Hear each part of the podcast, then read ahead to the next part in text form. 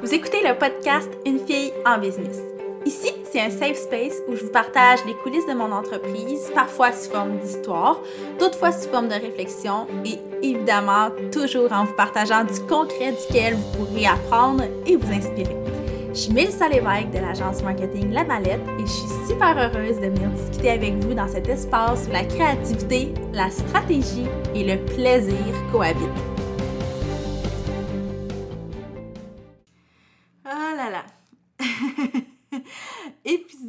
Euh, un peu stressant pour moi aujourd'hui, je vais vous avouer. Euh, je me suis fait un petit café, je me suis habillée vraiment pour être confortable parce que Aujourd'hui, je vais quand même beaucoup me livrer à vous en parlant d'une situation plus difficile que j'ai vécue dans mon entreprise récemment. Puis, euh, la raison pour laquelle j'ai décidé d'en faire un podcast, un épisode du moins, c'est euh, parce que si vous avez écouté ma discussion avec Caroline de la clinique virtuelle, donc euh, il y a déjà de cela quelques épisodes, on a parlé du fait que, tu sais, être entrepreneur, c'est relever des défis quotidiennement et plusieurs défis tous les jours. C'est de vivre avec des espèces d'échecs qu'on n'aime pas appeler nécessairement des échecs, mais disons-le comme ça pour, euh, pour la, compréhension de tous. Puis, je me suis dit, crime, là, là, j'ai les deux pieds dedans. Au moment où j'enregistrais avec Caroline, j'avais vraiment les deux pieds dans une situation euh, plus difficile. Donc, ça m'a donné envie de vous en parler et évidemment, j'ai laissé un peu le temps passer pour finalement me pointer ici et venir en discuter.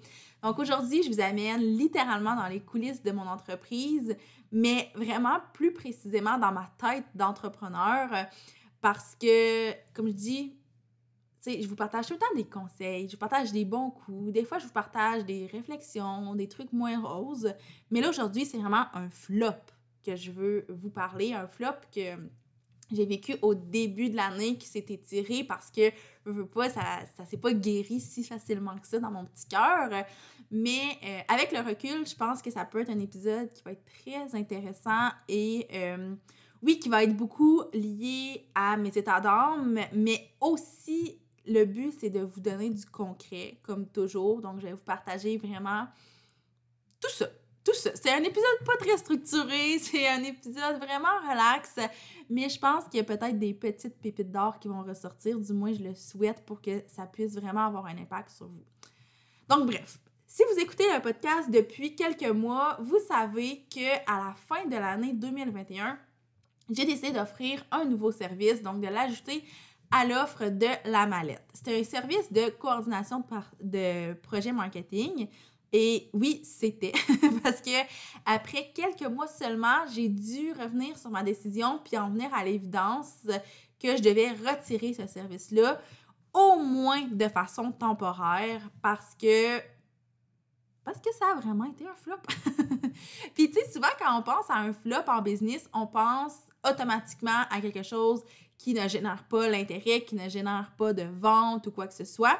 Mais avec ce service-là, c'était pas ça le problème. Puis je dirais même, le problème, c'était littéralement l'inverse, parce que la demande était là, puis à chaque mois, même si ce service-là n'a pas duré longtemps, à chaque mois, on était à pleine capacité avec ce service-là. Puis c'était ça le problème, parce que notre pleine capacité avec un service de cette ampleur-là était vraiment minime. Tu sais, on pouvait prendre peut-être trois clients, le gros, gros maximum par mois pour ce service-là, étant donné que c'était un service très complet et un service aussi très complexe, parce que via le service de coordination de projet marketing, on devenait littéralement le département marketing complet des clients qu'on aidait. Donc, euh, c'était quand même quelque chose de, de, gros dans lequel on s'était embarqué parce que devenir le département marketing, c'est probablement mille fois plus de tâches que de faire de la création de contenu. Et la création de contenu, by the way, c'est déjà un très gros service en soi qui peut sembler basique quand je le lance juste comme ça. Ah, on fait de la création de contenu, mais c'est un service qui est déjà très complet et complexe. Mais là, on pognait vraiment un autre niveau. Là, on pognait un autre niveau. Puis, euh, comme je vous dis, ben, on ne pouvait pas prendre plus que maximum trois clients. Puis ça non plus, à proprement parler, c'est pas tant un problème dans le sens où euh, la qualité de ces, services-là puis de la clientèle est beaucoup plus importante que la quantité. Mais faut comprendre qu'un service complet comme ça, sans une structure qui est vraiment solide, ben c'est pas du tout viable à long terme. Puis c'est exactement ça que j'ai expérimenté. En fait, vous le savez probablement là, si vous suivez le podcast ou si vous-même vous lisez le blog de la mallette ou même juste nos, contenus sur les médias sociaux. Mais dans mon entreprise, j'ai une structure qui est quand même assez intense puis plutôt, euh, plutôt solide, je dirais, là, sans prétention, mais je pense que c'est une de mes forces. Puis, comprendre aussi que ça fait des années que j'offre des services de création de contenu puis de formation.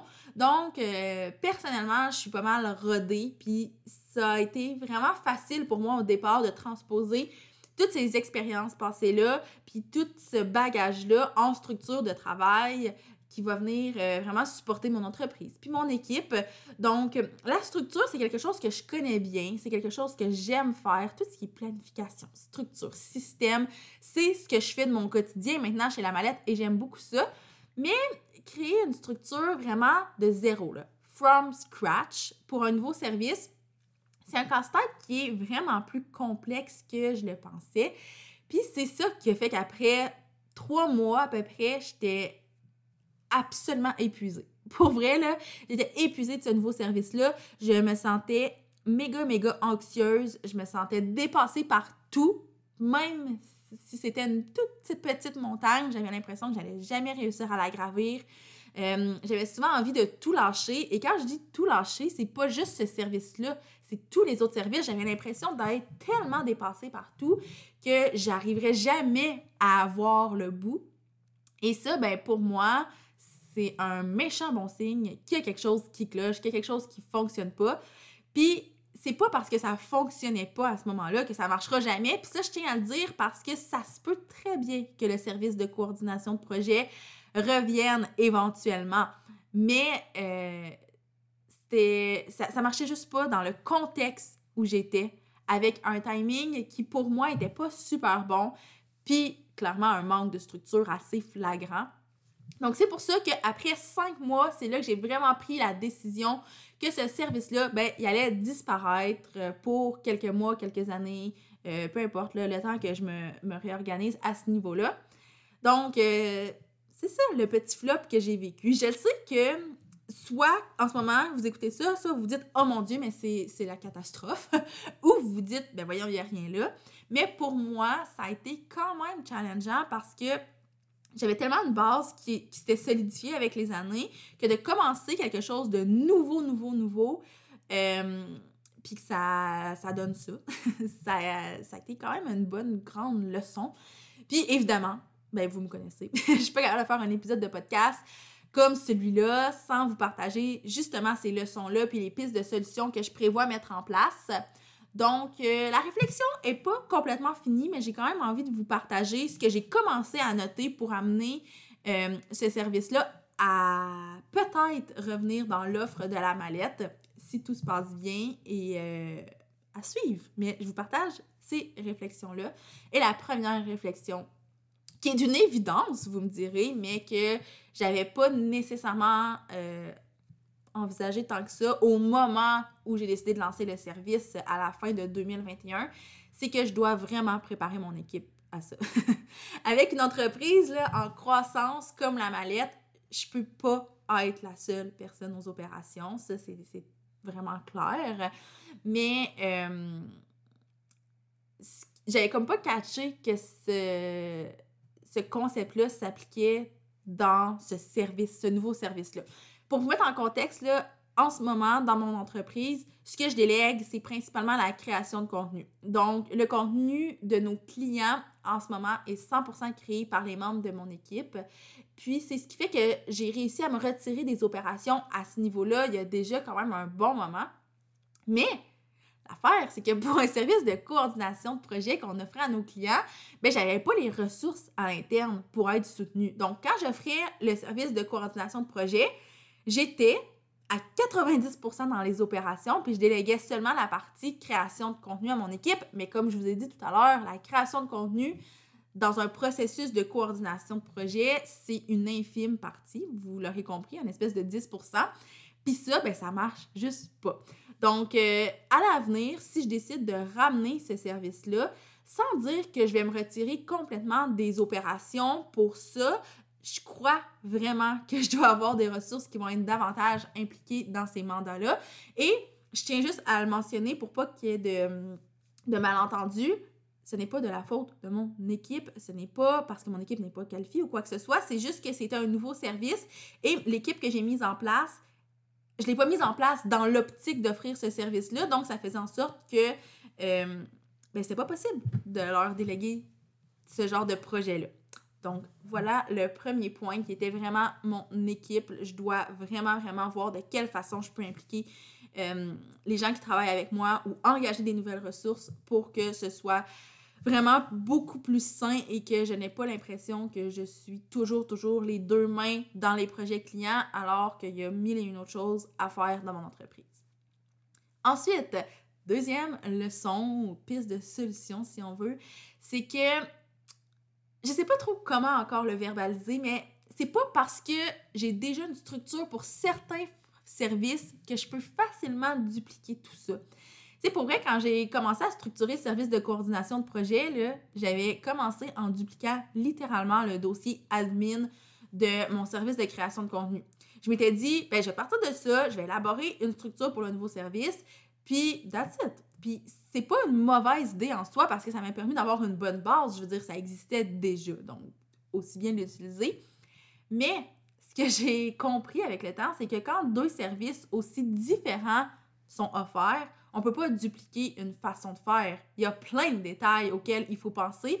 Puis, ben, vous aurez compris euh, via tout ce que je vous dis depuis le début que dans mon cas, ben, plusieurs de ces détails-là sont tombés en deux chaises, ce qui a fait en sorte que j'ai vraiment été confrontée à plusieurs reprises à des situations qui étaient imprévues, qui étaient inconfortables. Puis, encore une fois, ça non plus, c'est pas mauvais en soi. Je pense que c'est ça, l'entrepreneuriat, comme je vous l'ai dit d'entrée de jeu. L'entrepreneuriat, c'est d'être confronté à des défis quotidiennement. Mais en sachant ce que je sais maintenant, c'est certain que je m'appuierai pas nécessairement sur les structures qui sont déjà en place pour mes autres services. Puis je ferai vraiment un travail qui est beaucoup plus, euh, beaucoup plus en profondeur, beaucoup plus minutieux pour développer ce nouveau service-là. Et euh, j'ai compris que, tu sais, en fait, ok, bon, ça je le sais depuis longtemps, là, mais développer un service, c'est un travail qui est complexe, qui est long. C'est pas vrai que ça se fait en deux secondes sur le coin d'une table. Par contre, moi, dans ma tête, je me disais, ah, ben, tu sais, c'est un service qui est complémentaire à ce que j'offre déjà. Donc, je prenais vraiment pour acquis que j'avais une base et que je continuais juste de bâtir là-dessus, alors que c'était pas le cas. Donc, je pense que c'est vraiment ça, la leçon, puis l'espèce de piste de solution euh, par rapport à ce service-là, c'est que je dois vraiment le traiter comme un nouveau service parce que, en fait, c'est vraiment ça que c'est. Donc, euh, belle leçon de vie et d'entrepreneuriat. Et la troisième leçon que j'ai notée dernièrement, que j'avais envie de vous partager, c'est que j'aurais dû et je devrais à l'avenir clarifier les limites de ce service-là. Parce que, comme vous l'avez peut-être compris, c'est un service qui est complexe puis qui est très vaste, qui est très complet, qui est très large. Puis ça a été vraiment, vraiment difficile pour moi de voir où se situaient les limites de ce service-là. Tu sais, là, la, fameuse zone grise, ben, on dirait que j'étais 100% du temps dans cette zone grise-là. Puis pour moi, ben, c'était inconfortable parce que je me disais, je veux uniformiser mes services, je veux standardiser mes services, je veux que chaque client ait la même chose, évidemment en étant le département marketing de tous ces clients-là. C'est sûr qu'on n'offre pas la même chose, puis je l'ai déjà dit à plusieurs reprises, mais tu sais, les formules one size fit all, ça ne marche pas et c'est pas ça du tout que je veux offrir. Par contre, je pense qu'il y a quand même des façons de standardiser les services en ayant certaines limites. Et moi, c'est un travail que j'avais pas pris le temps de faire parce que, tu sais, un service, tant qu'on l'a pas offert, on ne sait pas trop où nos clients vont nous amener.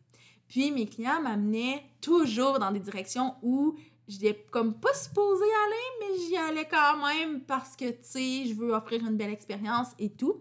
Donc, en ramenant ce service-là, plus tard, évidemment, vous, aurez compris là, que, tu sais, oui, j'aimerais ça le ramener, mais ça sera vraiment pas dans les prochaines semaines, probablement pas dans les prochains mois non plus, mais c'est sûr que je vais faire un gros, gros, gros travail de clarifier le service et par le fait même clarifier c'est quoi les limites de ces services-là pour m'assurer que c'est standard, euh, que tout le monde a vraiment le même accès à moi, le même accès à nos ressources, puis que c'est toujours équitable et que moi et mon équipe, on se sent confortable dans ce qu'on fait et qu'on n'a pas l'impression que ça dépasse les limites de ce qu'on devrait offrir.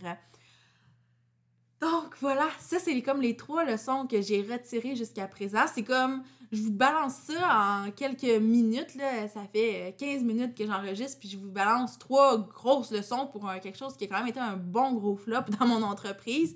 Vous vous douterez que ces réflexions-là, ces leçons-là, pour moi, sont beaucoup plus importantes que ce que je vous ai dit. Évidemment que euh, la raison pour laquelle aussi je vous mentionne que ce service-là ne reviendra pas de sitôt, c'est parce que ces leçons-là, oui, je les ai assimilées, mais vraiment pas à 100%. Je suis peut-être à genre 50% du processus. Puis j'avais vraiment le goût d'être transparente avec vous aujourd'hui puis de vous partager ça parce que c'est ça, être entrepreneur.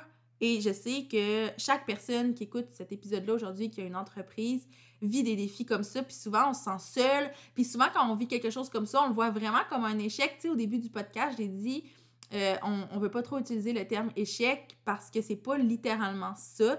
Moi, c'est très rare que je vais utiliser le terme échec parce que ça, ça me gosse. ça me gosse d'utiliser ce terme-là parce que échec, c'est super négatif. Négatif, pardon, alors que ce que j'ai vécu, bon, là, je parle d'un flop, je parle d'un échec, mais au final, c'est juste une belle grosse leçon. Puis ça, ça aurait été vraiment, malgré tout, puis je suis très sincère quand je le dis, ça aurait été quelque chose de très positif, même si ça a été passager dans mon entreprise, parce que il y a plein de choses que j'ai apprises, puis il y a plein de choses qui se transposent dans toutes les autres sphères de ma business, puis je me dis, crime, c'était la meilleure façon d'apprendre. Tu sais, l'entrepreneuriat, ça s'apprend difficilement sur les bancs de l'école, puis c'est avec des expériences comme celle-là qu'on apprend vraiment. Puis pour moi, ben, ça a été euh, une passe quand même difficile, mais maintenant, avec le recul, je suis 100% bien avec ma décision, 100% zen, 100% sereine. Puis je me concentre actuellement sur les services de formation, sur les services de création de contenu, puis je réalise que c'est déjà immense. Donc, euh, c'est vraiment ça que je vais faire pour les, prochains, pour les prochaines semaines, les prochains mois. Puis éventuellement, ben, on verra ce qui va, euh, ce advenir de tout ça. Puis peut-être que le service de coordination de projet reviendra, mais peut-être qu'il ne reviendra pas non plus, hein, parce que depuis tout à l'heure, je vous dis, euh, je quand il va revenir, s'il revient, blablabla. Bla, bla. Mais, tu sais, je ne sais pas, peut-être que je vais réaliser qu'au final, les raisons puis les motivations derrière ça ne me conviennent pas, puis que j'ai juste pas envie, puis que si j'ai la demande est encore là, ben je vais juste diriger les gens euh, vers d'autres ressources, puis ça aussi, hein, on a le droit de faire ça, by the way. Donc, euh, voilà, je pense que j'ai envie de conclure là-dessus. Je pense, en tout cas, j'ose espérer que vous l'aurez reçu comme un épisode positif, malgré euh, le titre et l'introduction peut-être un peu plus un peu plus négative, parce que pour moi, comme je vous dis, c'est super positif tout ça. Puis, euh, ça y est, j'ai conclu là-dessus. Et euh, n'hésitez pas à venir me jaser sur les médias sociaux si vous aussi vous avez vécu des situations similaires ou si vous avez. J'allais dire si vous avez besoin de conseils. Je suis tellement pas la meilleure personne pour conseiller, mais peut-être qu'ensemble, on en viendra à des belles leçons de vie puis des belles conclusions. Donc, je suis très ouverte à discuter avec vous sur les médias sociaux de la mallette. Et sur ce, évidemment, je vous dis à la prochaine pour un autre épisode de podcast.